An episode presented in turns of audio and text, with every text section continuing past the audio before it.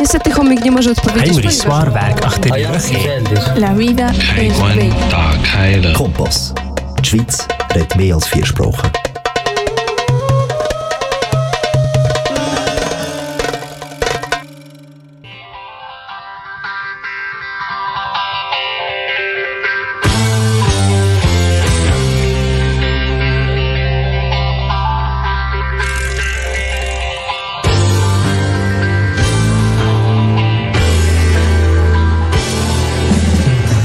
Dragi slušalci, dobrodošli u radio emisiju Krug na srpskom jeziku. 60 minuta u Krug razgovaramo o umetnosti, kulturnim dešavanjima, sportu i razonodi. Sa vama u Krugu večeras Tanja Radojević, Jovan Arsenijević i Violeta Aleksić.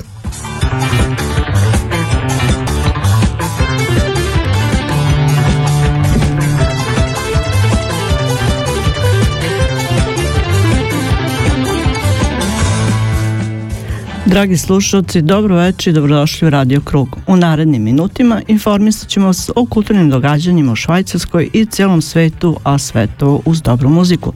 Slušate nas na talasima kanala K. Program emitujemo na frekvencijama 94,9 MHz, područje Baden-Wettingen 92,2 MHz, područje Zofingen-Olten 103,4 MHz. Pratite nas i na internet stranici www.kanalk.ch kao i na našoj stranici www.radiokrug.ch. Naravno, pratite nas i na Facebook stranici Radio Krug. Iz kruga o krugu u krug. Uživajte!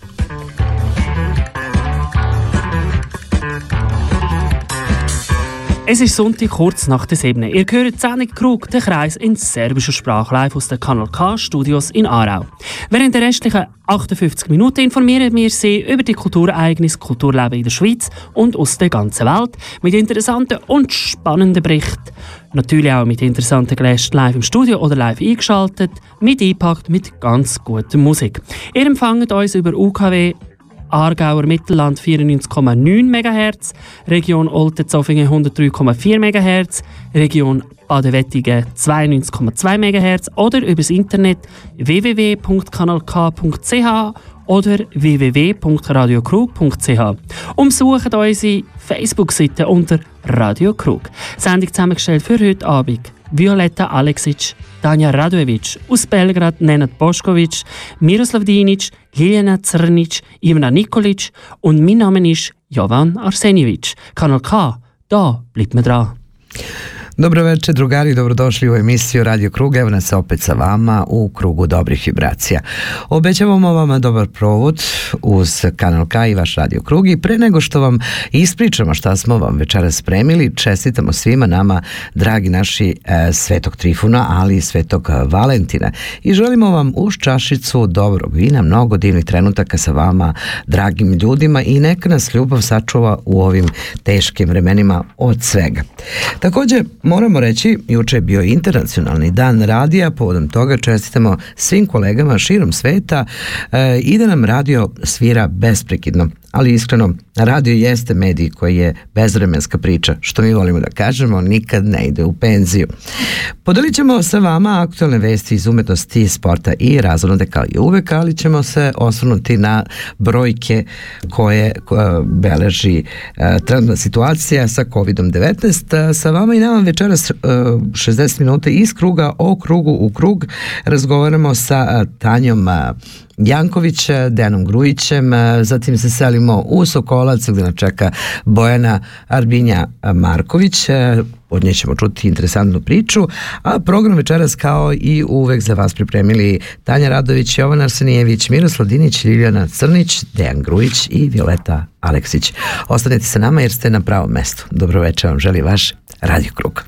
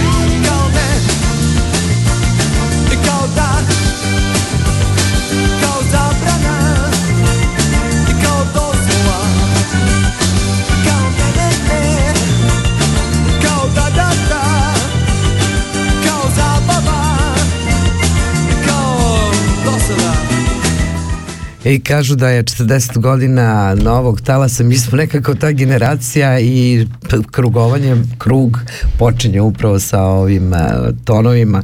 Jesi, jesi čula vesticu da su uh, izati albumi 40 godina od novog talasa? Jesam. I vraća u neko vreme kad se lepo živelo, kad se slušala dobra muzika, kad se pravile žurke, Tako je. A o tome ćemo pričati večeras takođe i moram da kažem da kad pogledamo nazad sve muzičke numere u radio krugu u stvari baš pratimo. Baš tako, da. Ali ova godina će stvarno biti obeležena tom pričom i ja se već radujem nekim dragim gostima u budućim emisijama, o tom potom. Ali eto, nakon naše himne krug putujemo u Beograd gde nam donosi zanimljivu priču Dejan Grujić, a razgovara sa našom dragom Tanjom Janković i evo šta su nam pripremili iz eh, Beogradskog studija. Dobro veče i srdačan pozdrav iz Beogradskog studija svim slušalcima Radio Kruga, a posebno našoj Tanji Radojević, bez koje ne bismo ovako dobro zvučali, a svakako i tebi, draga Violeta, koja nas uvek tako lepo najaviš. Ljeljana Crnić i ja večeras želimo da vas zadivimo jednim intervjuom, na koji smo posebno ponosni, jer smo ga uradili zahvaljujući tome što je sa nama Tanja Janković, naša poznata kaligrafkinja, ikonopisac i lektorka u isto vreme. Želeli smo da čujemo kako to izgleda njen pogled pogled na očuvanje naše tradicije umetnosti i kulture u vreme kada su mnoge vrednosti izgubljene, ali zahvaljujući entuzijastima kakva je upravo Tanja Janković ima nade za nas. Kako Tanja želi da nam se predstavi, čućete u minutima koji slede. Tatjana Janković, lektor po profesiji, a po interesovanju i jednoj dubokoj predanosti, životnoj posvećenosti, kaligraf, ikonopisac i neko ko se bavi čuvanjem kulturne baštine na jedan prefinjen i filigranski način. Upravo kroz kaligrafiju, kroz ikonopis i kroz lepe priče o pisanju i značaju pisma i pismenosti za ljudsku civilizaciju. Rekao bih da ste kao lektorka verovatno u sebi probudili ljubav prema ćirilici, prema lepom pisanju, prema fontovima koji su, čini se, zapostavljeni pa ste ih vi na neki način kao kreatorka i umetnica oživeli. Kad ste prepoznali u sebi ljubav prema rečima uopšte, prema slovima? Prema rečima od uvek, a prema slovima možda nešto malo kasnije i upravo ta ljubav me je odvela do kaligrafije, do te jedne divne veštine koja je zaista dragocenost, koja je i savremena i svevremena, što pokazuje time što opstaje kroz sve ove vekove i u vreme modernih tehnologija, brzi komunikacija, kaligrafija ima svoje mesto. Prvo zato što čuva tu jednu lepotu, a lepota je u dobroti, u ljubavi, u civilizacijskim vrednostima koje kaligrafi ispisuju vekovima i koji su i danas podjednako živi. Te knjige, ti natpisi nisu ni prašnjave, ni zastareli, ni nešto što je ostalo negde daleko u prošlosti. To je nešto što nas danas drži budnima, nešto što se pokazalo kao uvek vredno, jer je to nešto što je naše, to su narodne mudrosti, duhovna naša baština, riznica naše književnosti. A kroz književnost sam i upoznala te stare srednjovekovne rukopise, tako da sam poželjela da ih se i ja na taj način oprobam, pa eto i sa te strane sam prišla toj lepoti. Da li biste hteli da nam otkrijete tajnu u trenutku kada ste osetili ljubav prema kaligrafiji, prema lepom pisanju, Koje korake ste preduzeli da biste sebe pripremili za taj poziv? Potrebno je naći dobrog učitelja, a posle toga je borba sa samim sobom. Kaligrafiju sam počela da učim u hramu Sveti Aleksandar Nevski, Silvana Rušno je bila moj profesor i to su bili neki prvi koraci. Tu kroz neko dalje učenje čovjek prvenstveno saznaje nešto o sebi, a to je da je brz, da juri, da takva jedna veština koja zahteva koncentraciju, koja zahteva usredsređenost, pažnju, nije uopšte laka disciplina u vremenu u kome živimo, ali je neophodna što se kasnije pokazalo, a i danas to vidimo svuda oko sebe, kad nas je ovo sve što se dešava na trenutak zaustavilo i vratilo samima sebi. Upravo meni kaligrafija to jedno bilo osvješćenje, taj jedan susret i zagrlje sa samom sobom, sa svim onim što je važno i što je lepo u meni samoj. To se kasnije naravno negovalo, gajilo, vaspitavalo, učila se disciplini, učila sam se strpljenju, učila sam se svemu onome što sam kasnije svoje učenike i divne ljude koji su mi dolazili u život i na brojnim putovanjima, na predavanjima učila i prenosila.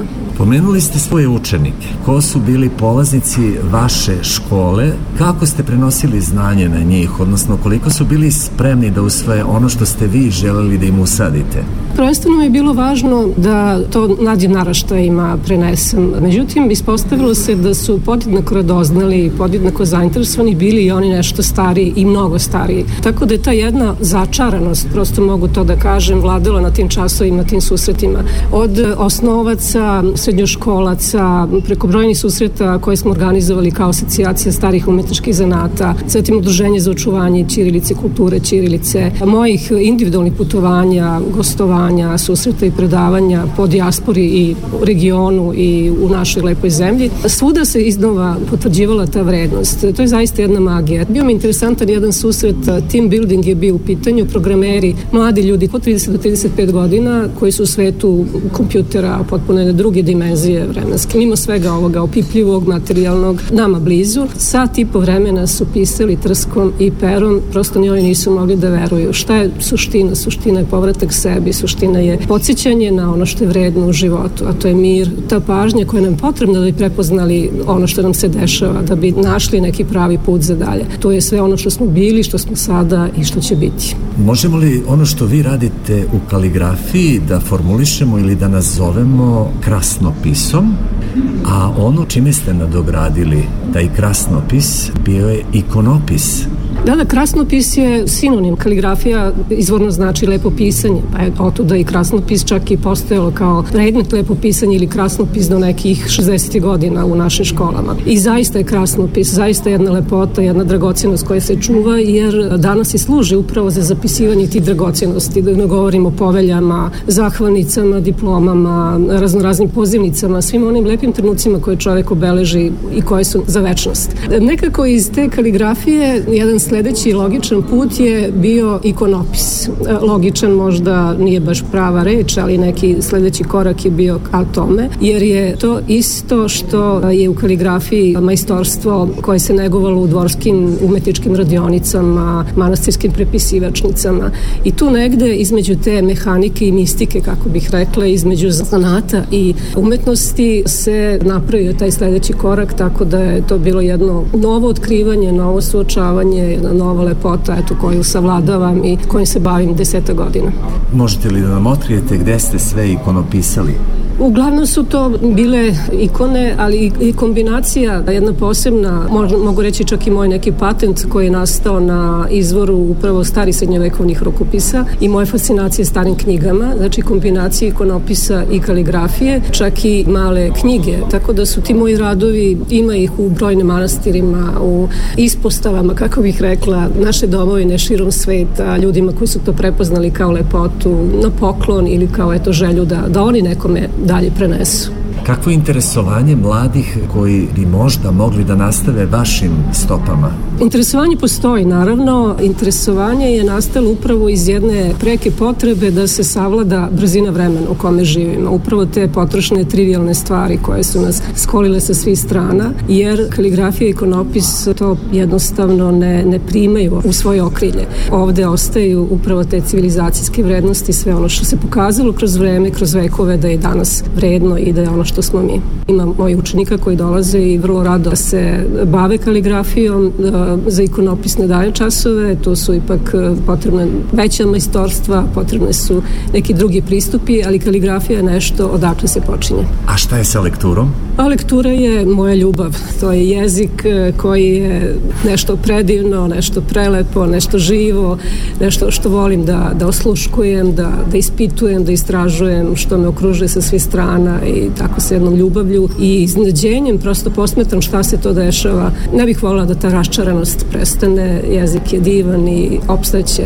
Vi ste upravo u misiji očuvanja srpskog jezika, kulture, tradicije, lepog pisanja, pohodili naše zemljake širom Evrope. kakve uspomene nosite iz tih krajeva gde ste sve bili i kako su vas dočekali? To je jedno posebno poglavlje u, uopšte u mom životu i u razgovoru i ti susreti su nešto čudesno, zaista. Prosto se zaborave granice, prosto se zaborave da smo na hiljade kilometara daleko od kuće i prelepo je kada se tu susretnemo, učili smo, razmenjivali jedno od drugog. Brojni su ti susreti bili te divne naše srpske zajednice. Na Islandu nas čak ima i to je bilo takođe jedno lepo druženje, ali uh, ono što mi je bilo zanimljivo, meni je i dijaspora i dolazila na neki način, jer već više godina nazad letnji kam za decu iz dijaspore, tako da je tu preko leta budu deca iz 20 zemalja sveta, različitog nivoa znanja srpskog jezika, različitog uzrasta, tako da eto, mislim da je takođe značaj ove moje misije, ako mogu tako neskromno da kažem, da se ukaže na lepotu našeg jezika, da se ukaže na, na značaj očuvanja pisma, naravno i negovanje nacionalnog jezika i nacionalnog pisma u svakom trenutku. Tanja, šta dalje? Pa nadam se da će ta misija da traje. Ovo je trenutan jedan zastoj. Iznaći će se naravno načini da, da to postoji. Žao mi je samo što ove godine nismo bili na sajmu knjiga, gde takođe ovu misiju sprovodimo i kroz brojne međunarodne izložbe kaligrafije, pokazujući koliko je divna upravo ta raznolikost gde Ćirilica stoji pored islamske kaligrafije, koptske, jermenske, kineske, japanske, podjednako znači svetli i podjednako važna kroz vekove i kroz vreme. Čuli ste Tanju Janković, lektorku, ikonopisca i kaligrafa. Iz kruga u krug za krug. Specijalan pozdrav upućuju vam iz Beogradskog studija Ljeljana Crnić i Dejan Grujić. Živeli! Živeli, dragi naši, Dejan i Ljiljana nam uvek donesu tako divne priče, a mnogo nam je drago što su, eto, kako je sve to u krug. Volim da kažem i uvek ponovim, iz kruga o krugu, u krug se uvek nađu svi naši prijatelji, pa nekako je bio i logičan sled okolnosti da se Ljiljana Crnić, Dejan Grujić nađe sa našom Tanjom Janković, koja je bila čest gost našeg radio kruga u Švajcarskoj. Družili smo se na divnim proslavama pesmama i boga mi njeno znanje se ovde um, ide ceni. Ceni, apsolutno, njeno ime i prezime ovde znači prijateljstvo i drago nam je da je upravo priča o kampu Mi je Patrija potekla iz ovog studija. E, neverovatno je kako smo u zadnje vreme baš u tom nekom um, u, u toj nekoj priči, jel tako, krugovanja, drugovanja, valjda ova čitava situacija, jel tako Tanja, nas navodi da se vratimo sebi. Pa upravo to što izgleda na, ona, dobra strana cijele ove priče, a po svim nekim ovako e, i horoskopskim e, pričama za ovu godinu je upravo to da se okrenemo sebi i ljudima pored sebe i oko sebe. Evo što, to, za ovu temu bi bio najoriginalniji ko? Naš Zoki, Naš Zoki da, Milošković. Tako. Morali bismo jedan put ponovo da ga dovedemo ovde da mi ispriča. Znaš, ono, baci karte na njegov način da, i pročita. Da. Pa što da ne? Ja, meni to pa, super. Pa, godina je počela, trebamo, bilo bi lepo da znamo šta nas čeka. Neka je nama samo ljubav, jer samo nam je ljubav potrebna. Pa Baš da, tako. Kako kaže Bajaga,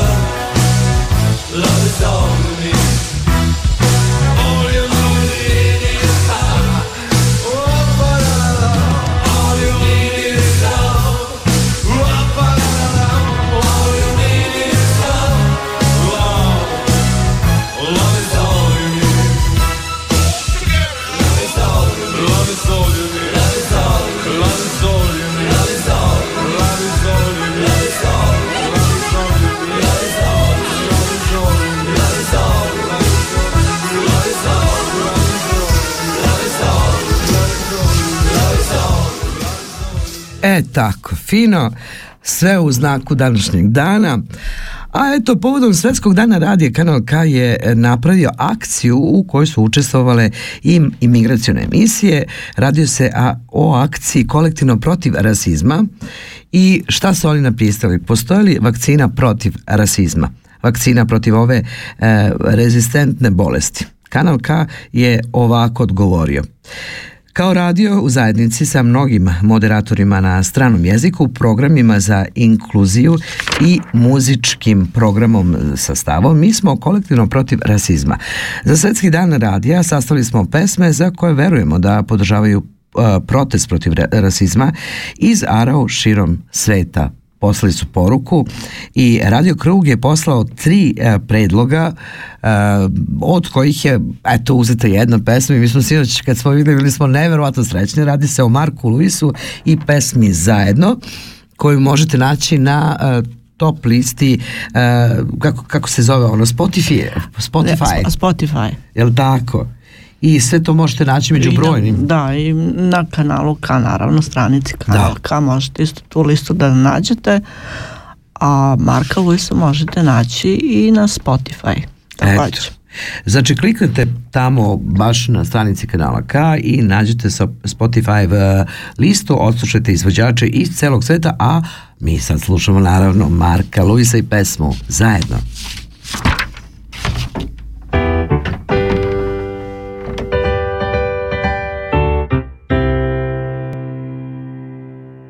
I zvezde su nekad same, pa možemo i mi malo snagu skupiti i veselo mahnuti. Zvezde su nekad same, pa možemo i mi ruge širiti i veselo pevati. Ali mi nismo sami, mi smo zajedno, zajedno.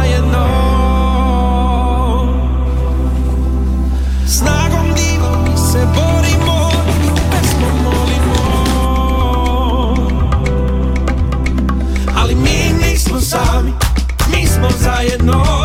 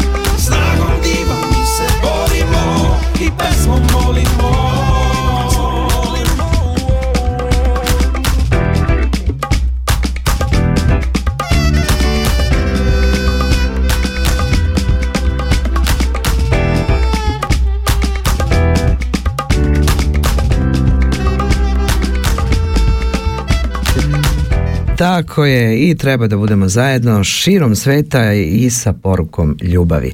Da je tako svedoči i saradnja sa našim dragim kolegama iz Infocentra Sokolac sa Romanije sa kojima smo napravili divan most radijskog druga, e, drugovanja o, i odmah o, u, o, šta mi je večeras? Previše krugovanja, previše slavlja, šta, može nam se, nema veze. I idemo odmah posle e, muzičke pauze direktno u Sokolac grena sa Bojana, naša draga Bojana Arbinja. Marković čeka sa vestima iz umetnosti, a mi slušamo Vladu Georgijeva Anđele. Nekako sve u duhu današnjeg dana. Vino i ljubav, ljubav i vino. Anđeli. To!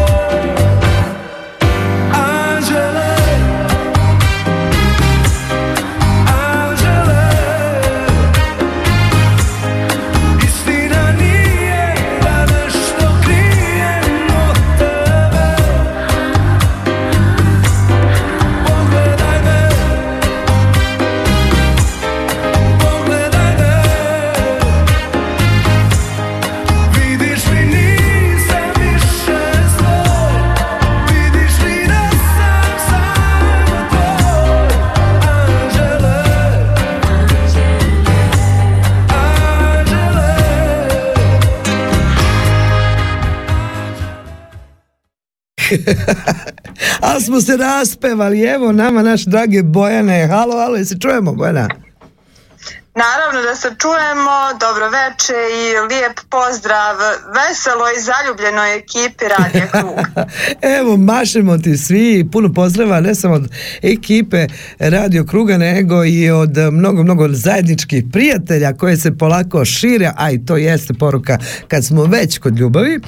E, na samom početku smo najavili da nam donosiš jednu vrlo zanimljivu priču, o tome smo malkice govorili u nekim emisijama, ali to ćemo večeras da nastavimo i eto da ti čestitamo od srca, juče bio da, internacionalni dan radija, pa eto, svim kolegama pa i tebi naravno od srca sve najbolje i da ovo ovako traje godinama, brate.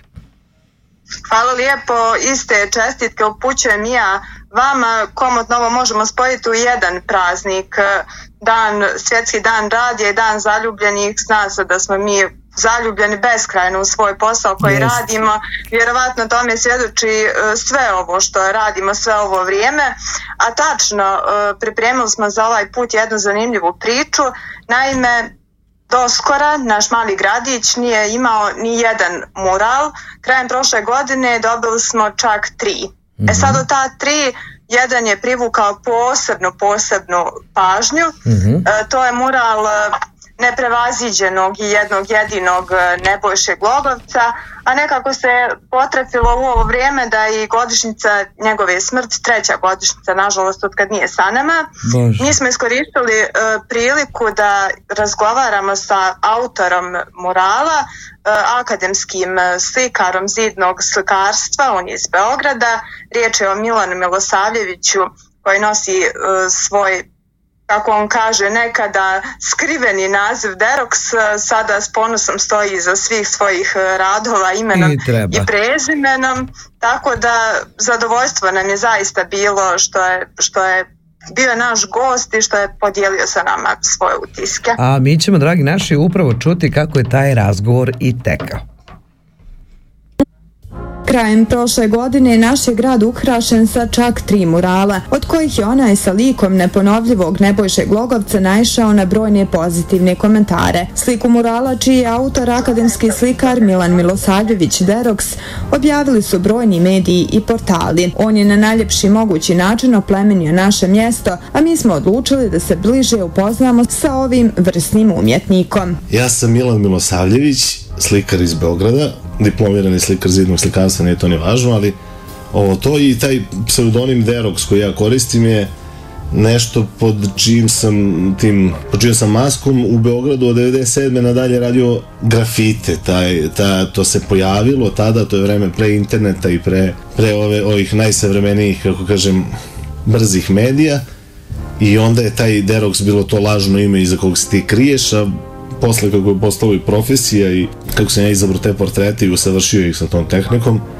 ovo onda to postalo i javno i prestalo da bude tajno. Isto vrlo lepa i zanimljiva stvar da je Beograd tada kad smo je počeli bio vrlo siv, nije bilo bilborda, nije bilo toko štampe, nije svetlelo sve okolo, nego je bilo belo, sivo, crno i tako i onda je naš izgovor... podloga. Da, da, a naš izgovor je bio kad te neko pita šta, što žvrljate, ne žvrljamo, mi unosimo boju u život. Kad si ti kod sebe uh, prepoznao tu ljubav prema umjetnosti? Znaš šta, ja sam- nekad neki zid u sobi? Jesam i to, i, e, otac mi je slikar, otac je vajar, ali slikar ja sam odrastao u ateljevu i negde sa već sa 5-6 godina sam ja napravio neke stvari u glini, neke portrete, imitirajući oca i tako dalje, koji su vrlo uspešni bili i, i po reakciji drugih ljudi, ne sad ono moje, ja sam uvijek bio nezadovoljan tu kad to nešto napravim, pa mislim, uf, naravno nije dobro ništa. Već u osnovnoj školi ovo, ima ta isto lepa anegdota iz prvog razreda kad sam nešto, prvi crtež smo radili nešto iz bukvara da se precrta, ubio se ja ceo dan, ma ne valja čoveče, ništa ne valja. Odnesem školu, vidim druge radove, pa pomislim nije ni loše. Kad deca viču, a tebi je tata crtao, ti si, tebi je tata slikar. Ja kao, ma nije, dođe učitelj pa kaže, jel tata crtao? Ja kažem, nije, nek se potpiše tata. Znači, učitelj je bio na ivici da li je tata crtao ili nije, što je isto meni. Tako da od prvog razreda osnovne škole sam ja bio taj neki slikar umetnik, uvijek mi to išlo, znaš. Izrada murala počinje prije dolaska na samu lokaciju. Kada dobije sliku, danima je posmatra i upija svaki segment, kako bi proces nastajanja murala prošao bez greške. Ja dok crtam, ja na primjer uzem, uzem taj, tu sliku pa je, pa je da- dan, dva pre toga gledam, pa je, ne, pravim te neke proporcije, ovaj, crtice, razmišljam i onda gledam, aha, oko, uf, ovde je začkoljica kod oka. Ovde kod uveta treba da obratim pažnju. Ono ostalo gledam, ovo je rutinski dobro, ovo je ta siva, ovo je ta siva, ovo je, to se, ali ovde moram malo da razmislim, ovde, I onda kad dođe do samog izvođenja na zidu, dok se postave te kockice, proporcije, to je matematika, to je razmišljanje samo, e onda kao radiš, radiš, radiš i samo ide ono završavaj, a sad treba i ovo, sad treba i ovo, ha, i ovo sam setio, treba i ovo, treba i... onda dođe do tih detalja i onda se oni sami rešavaju, jesi ti već pripremio sebe da je tu nešto napeto, pa ono, op, e, dobro, dobro, i onda samo ima taj trenutak kad se skine maska i kad se kao, uh, ponekad nije, čak ja ne mogu ni distancu da vidim odma, nekad mi se podvuku neke greške koje tek kasnije kad se odaljim ili kad pogledam, vidim, jer je ovo to kao ta nekad, kao da si zaronio i, i onda kad izađeš onda kao, uf, evo ga, super, dobro je. Oslikao je murale blaženo počivših patrijerha Pavla, mitropolita Crnogorsko-Primorskog Amfilohije Radovića i patrijerha Irinija. Sam kaže da se negdje u njemu javila dilema gdje postaviti granicu i da li takve autoritete uopšte oslikavati. Iako je nailazio na oprečna mišljenja, Milan je siguran da je mural način da pominute ličnosti i njihova dijela duže pamtimo. E onda u nedostatku i, ne, i nekih drugih pravih heroja ili kako kažem, ljudi iz kulture, iz nauke, iz umetnosti, iz ovoga, iz onoga, se ističu ti ljudi sa svojim životom, svojim primerom i onda oni još uvijek nisu freske, nisu svetitelji, nisu, nego su, još uvijek su od ovoga sveta. Tu su sa nama, a možda za 50-100 godina to već treba da se malo upakuje u neki hram, da se lepo svede ili ko zna šta će biti. Ali ne vidim, znači ono hoću kažem, znači tu se još uvijek radi o ovom svetlopisu, ovome dok ih je sunce naše obasjavalo i ono što smo mi videli da to zabeležimo, da, da to ostane. U razgovoru sa Milanom saznali smo da je šest godina radio u Narodnoj biblioteci Srbije na konzervaciji i restauraciji rukopisa, papira i pergamenta. Sa kolegama koji su radili na zaštiti građe na papiru i pergamentu imao je čast da pola godine boravi na Hilandaru. I u okviru tog mog posla e, e, mi smo bili angažovani kao ekipa koja se bavi zaštitom građe na papiru i pergamentu u Hilandaru. To je bio državni projekat i Narodna biblioteka je tamo dobila i svoju laboratorijicu, radionicu, kako da kažem, i ja sam sa mojim prijateljima tamo proveo, boga mi, ne znam, kad sabere sigurno 6-7 meseci života, što je ovaj velika privilegija za mene lično to što sam ja tamo doživeo i kako sam živeo taj e, život radni tamo malo, a i, i stvari koje su mi prošle kroz ruku su stvarno nešto veličanstveno što najčešće čovjek ne može ni da vidi, ja sam se tu igrao, šmirglao, cepkao, dolepljivao i tako dalje.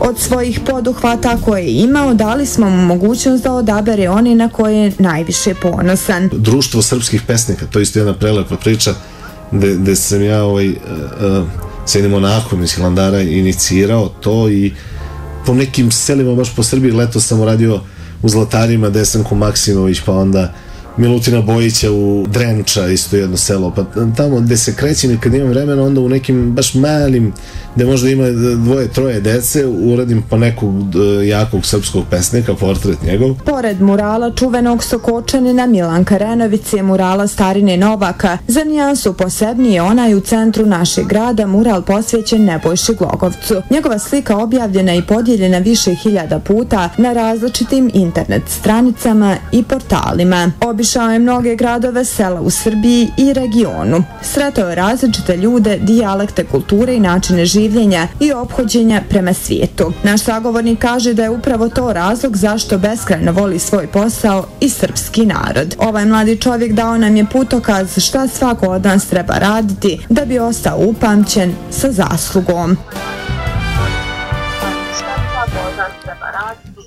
Kakva priča, draga Bojana, voleli bismo da ga upoznamo ovako lično, pa možda da ostavi neki trajni zapis u vidu murala i na ovim prostorima, jer videli smo i podelili smo svuda gde smo mogli, zaista je fascinantno kako je urađeno. Jeste, ova, ima on svoj profil i na Instagramu, tako da samo ako ukucaju Derox mogu pronaći zaista -hmm. mnoštvo, mnoštvo radova, više ne mogu sve da ih ne nabrojim, ali zaista jedan mlada, mnogo, mnogo posvećen čovjek i umjetnik koji ima zaista jednu predivnu misiju.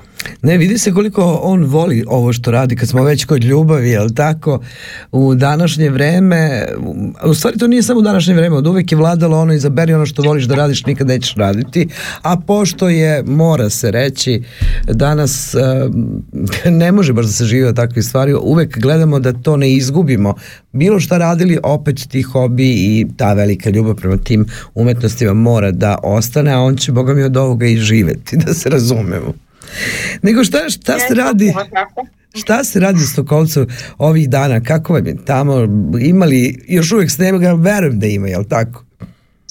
Bili smo u jednom momentu ostali bez snijega i taman smo se ponadali da je zima gotovo pa prošla, međutim ubrzo nas je demantovala tako da u protekla nekoliko dana ponovo su krenule hladnoće, imali smo dva, tri ledena dana sa temperaturama i do minus 14-15 stepeni Celzusovih.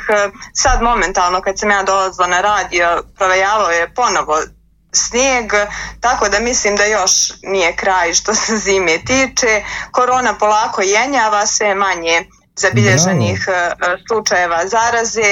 Lagano je kod nas krenuo proces e, vakcinacije u cijeloj Republici Srpskoj, tako da se i mi nadamo da će uskoro ovo biti samo jedno ružno sjećanje. Ja se toliko nadam, i ne samo ja, ja mislim da ako ovo slušate, dragi moji, da svi delite mišljenje sa nama da ovo stvarno treba da prođe, jer dešavaju se neke nelogične stvari koje niko više ne može da objasni, a narod je željen druženja i ne samo ovako lepo je, hvala Bogu da nas ima i da je zbog današnje tehnike to moguće, ali naprosto fali, fali da se sretnemo, da putujemo, da nema tih prepreka i da ajde, ajde nek krene od danas da svima bude dobro, nekako. Jeste, jeste, da tu ljubav koju danas slavimo možemo iskazati na najljepši mogući način. A jedan od načina kako se ljubav iskazuje je poezija i moram da kažem da sam vrlo ponosna. Pominjali smo to prošli put, ali moram da kažem, upravo smo pre emisije razgovarali sa, uh, sa Stevanom Krsticom. Stevo, mašemo ti ponovo, mi tvoji, što mi volimo da kažemo. A boga mi ti upadaš u taj uh, krug kreativne radionice Balkan sa novom knjigom i mi ti od srca čestitamo na tome. E, ne, ne znam da li sam imala u posljednje vrijeme sretni moment od, od momenta kad je stigo prelom moje prve zbirke pjesama, toliko sam se zaljubila u nju da svako malo otvorim pa pregledam to sve, tako da neizmjerna zahvalnost e, cijeloj ekipi, prvenstveno tebi kao prvoj, to uvijek moram da naglasim i da kažem, a onda zajedno svima ostalima, tako da prošli put smo pominjali e, da izlazi Dejanova knjiga, mislim da će uskoro eto nakon njegove e, izaći i moja i radujem se zaista beskrajno. Ovo možda je prilika da uputimo naše slušalce kako do Dejanove knjige stići kod nas u Bosni i Hercegovini. Jel tako? Eto, ajde da čujemo kako. Pa, koliko sam ja upratila, mislim da je najlakši način da ga kontaktiramo na uh, Facebooku, da mu se obratimo. Mislim da su ove zemlje uh, iz regiona uh, već to uveliko zabilježile i evidentirale kod sebe. Ima interese, je li tako? Ja se odavde Dejane Grujiću, Dejane Grujiću, ako ovo slušaš, a znam da slušaš, evo tebi čita, čitavaca i čitalaca iz Republike Srpske i Sokolca, a verujem da za vas, dragi naši koji nas slušate tamo u, na Romaniji, možete vi i našoj Bojani da se obratite, ona će sve da vas uputi gde i šta, jer crticu treba imati. Mi smo imali baš juče druženje u krugovanju sa dragim gostima, Snežanom Nefa, Jakovom Nef i Viktorom Đurićem, znam da si nas gledala, hvala ti na podršci i upravo smo razgovarali o toj crtici Dena Grujića. Rekla sam da je to dnevnik jedne decenije koju mi možda nismo doživjeli koji ovde e, živimo u dalekom svetu, ali kroz te crtice smo tačno mogli da imamo pregled te decenije. Tačno, prijavljujem se kao prvi dobrovoljac koji će pre, pr, ovde preuzeti na romaniji i naravno svi zainteresovani stojimo na raspolaganju za sve informacije. Ili nađete Dejana Grujića na Facebooku i sve informacije imate iz prve ruke, a mi smo zaduženi ovako kao radijski ljudi da uh, dalje informacije dajemo. A tako ćemo isto i našim slušacima da kažemo da kao što ste već videli, čuli, videli, jel tako? Uh, Bojna knjiga uskoro izlazi u izdanju. Kreativna radionica Balkan. Uh, malo pre si rekla ništa bez tebe. Ne, Ja sam samo bila u momentu tu i spojila sam e, ljude koji trebaju da sarađuju, a ti zaista imaš šta da kažeš a, i jedva čekam tu promociju. A Tanja glima i kaže ja, ja, ja. Tako da očekujemo priču o tome uskoro, jedva čekamo i naslovnicu pa da možemo da podelimo svim našim prijateljima, ljubiteljima lepe poezije. E, Bojana, hvala ti mnogo, uvek je lepo družiti se sa tobom, radujemo se ponovnom susretu. Šta možemo još da kažemo na kraju? Ja ću vam e, reći da želim da vam svaki naredni dan do narednog Valentina prođe u ljubavi, a ja vas čekam naravno na talasima Inforadija u mojim susretanjima da podijelimo nove teme.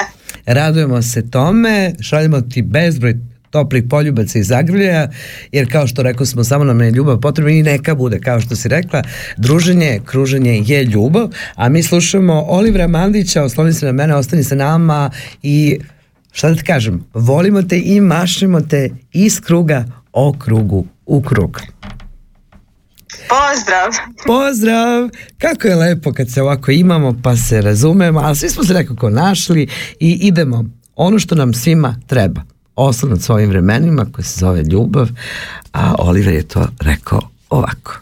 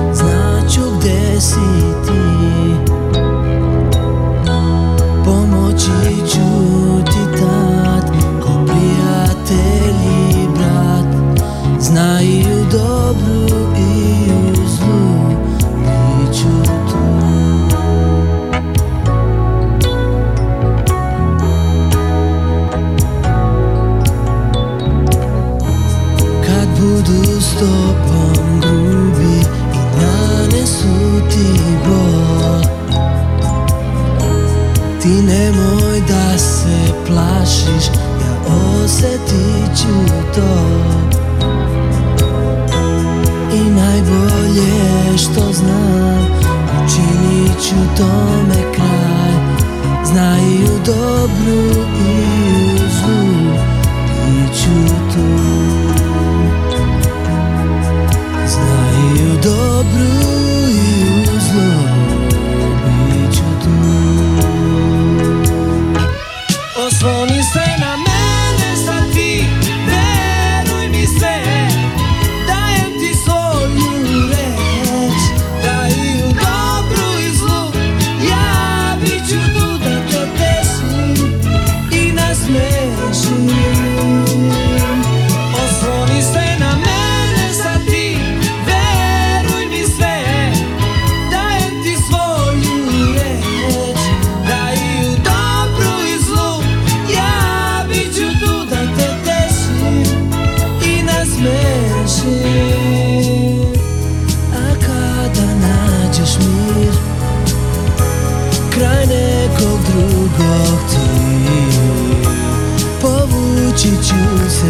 49 minut, kako nam vreme leti, a sve mi se imamo još uvijek, imamo još posle. Još sat vremena imamo. Da, da, da, da. E, evo na početku u našoj emisiji smo pominjali 40 godina e, od novog tala, e, tala Savala, je li tako? E, ima još jedan naziv, to, mislim, ta pojava je 80. godina bila i ovde na zapadu, a zvala se New Wave i evo kao što smo rekli 40 godina obeležavanje novog talasa se svuda oglašava. Pa to je lepo.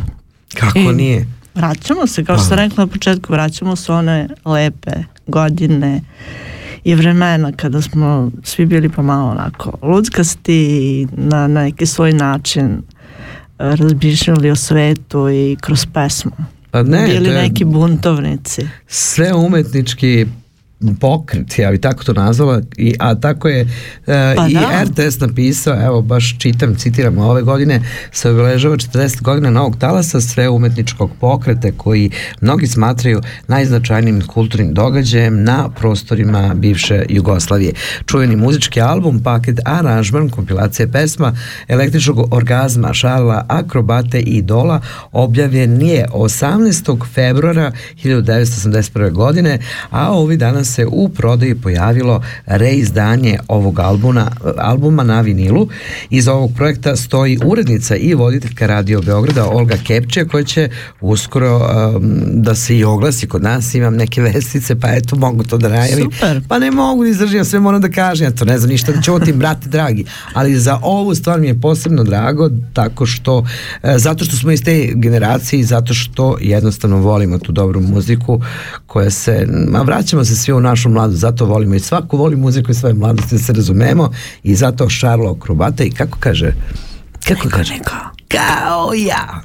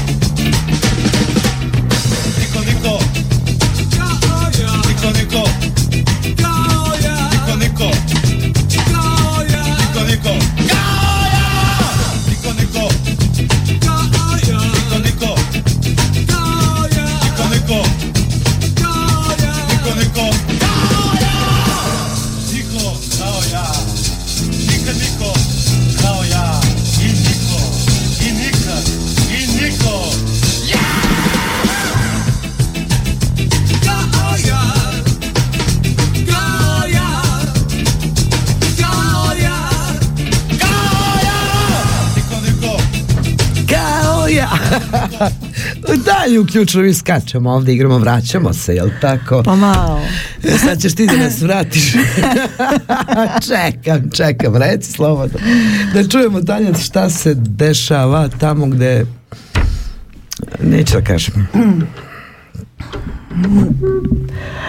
U Švajcarskoj je u petak registrovano 1253 novih infekcija. Kako si ti to Brojka, rekla? brojka pada. Jao, brate. Pa brojka pada. Zato Reproduktivni broj je ispod jedinice 0,89%. Dobre. Znači idemo ka boljitku, ali da bi zaista treba, uh, bilo zaista bolje, moramo da imamo 50 novozaraženih u toku dana. Samo. Samo. Pa dobro, treba da polako. ka tome se ide, put je dug, ali stići ćemo. A, prošlog utorka je radna grupa za koronu upozorila na novi porast broja slučaja u Švajcarskoj, jer je a, udeo tri nove verzije virusa prešao kritičnu granicu. Mutirani virus već dugo, do, a, dugo dominira u kantonu Ženeva. Britanska varijanta je odgovorna za 75% slučajeva ove nedelje. Uf. Takođe su uh, ponovljeni slučajevi južnoafričke varijante, a sada prva a, dva brazilska virusa su takođe registrovana u Ženevi, ali ga ima i u Cirihu.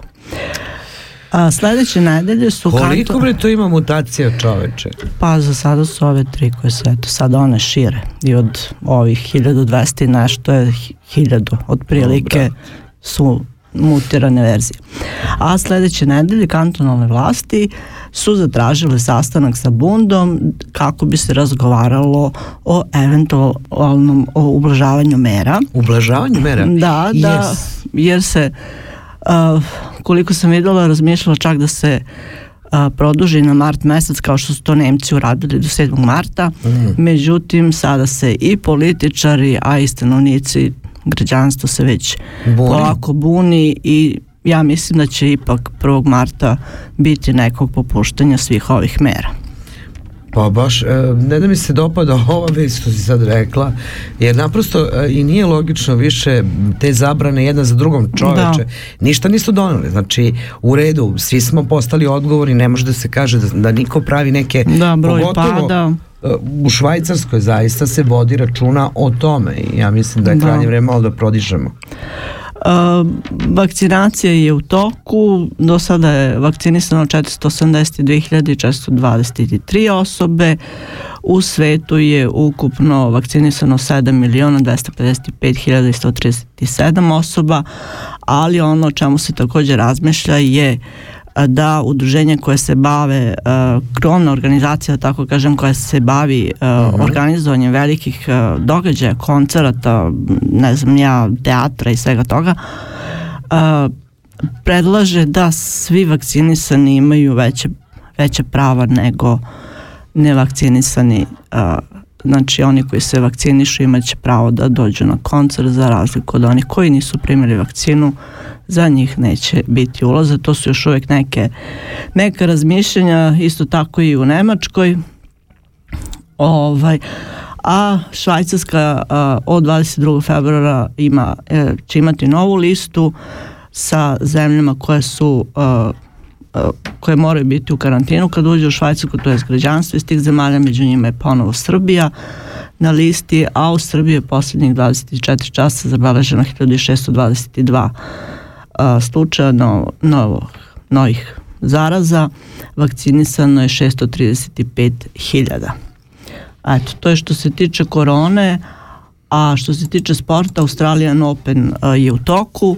Novak Đoković se danas je pobedio i kvalifikovao se za četvrt finale. A ono što je interesantno za Australian Open i zbog čega će ući u istoriju tenisa je to da je u petak u toku meča Đokovića i Frica meč prekinut kako bi se stadion, to je hala Rod Laver, a, ispraznila jer je država Viktorija uvela karantin od petka u ponoć do srede. Opla. Da, zato što je ponovo broj počeo da raste, ali još uvijek je Australija zemlja koja se najbolje bori sa mm -hmm. virusom. Ne znam, mislim da je svaka država morala samu neku politiku svoju da, da sprovede tako. i to da. pravi pometnju, pogotovo kad je u pitanju Evropa, mislim, mnogo smo blizu da bi se tako drastične mere iz državu u državu um, sprovodile tu smo, ne može sad korona ovde da postoji, tamo ne postoji i ja se samo nadam da će ovo ove godine konačno da bude prošlo za sva vremena. Nadimo se da će biti. U to ime kao da je bilo nekad. Ajde da bude ovako.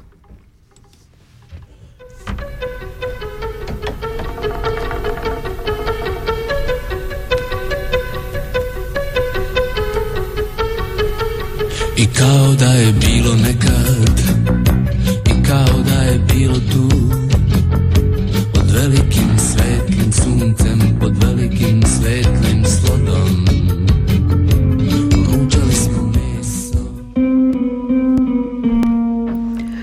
60 minuta o krugu iz kruga krug. Stigli smo do kraja večerašnjeg kruga. Prijatelji naše emisije su kreativna radionica Balkan, Tesa Press, udruženje Miluti Milanković, portal www.svajcarska.ch, Srpski kulturni centar Vil, Mondokult i mnogi drugi. Do sledećeg e, slušanja u isto vreme na istim talasima, e, a to će biti već preko 16. februara, pozdravlja vas e, ustaljena ekipa Tanja, Miroslav, Jovan Arsenivić, Ljiljana Crnić, Dejan Grujić Violeta Aleksić. Laku noć narode i slušamo se za par dana.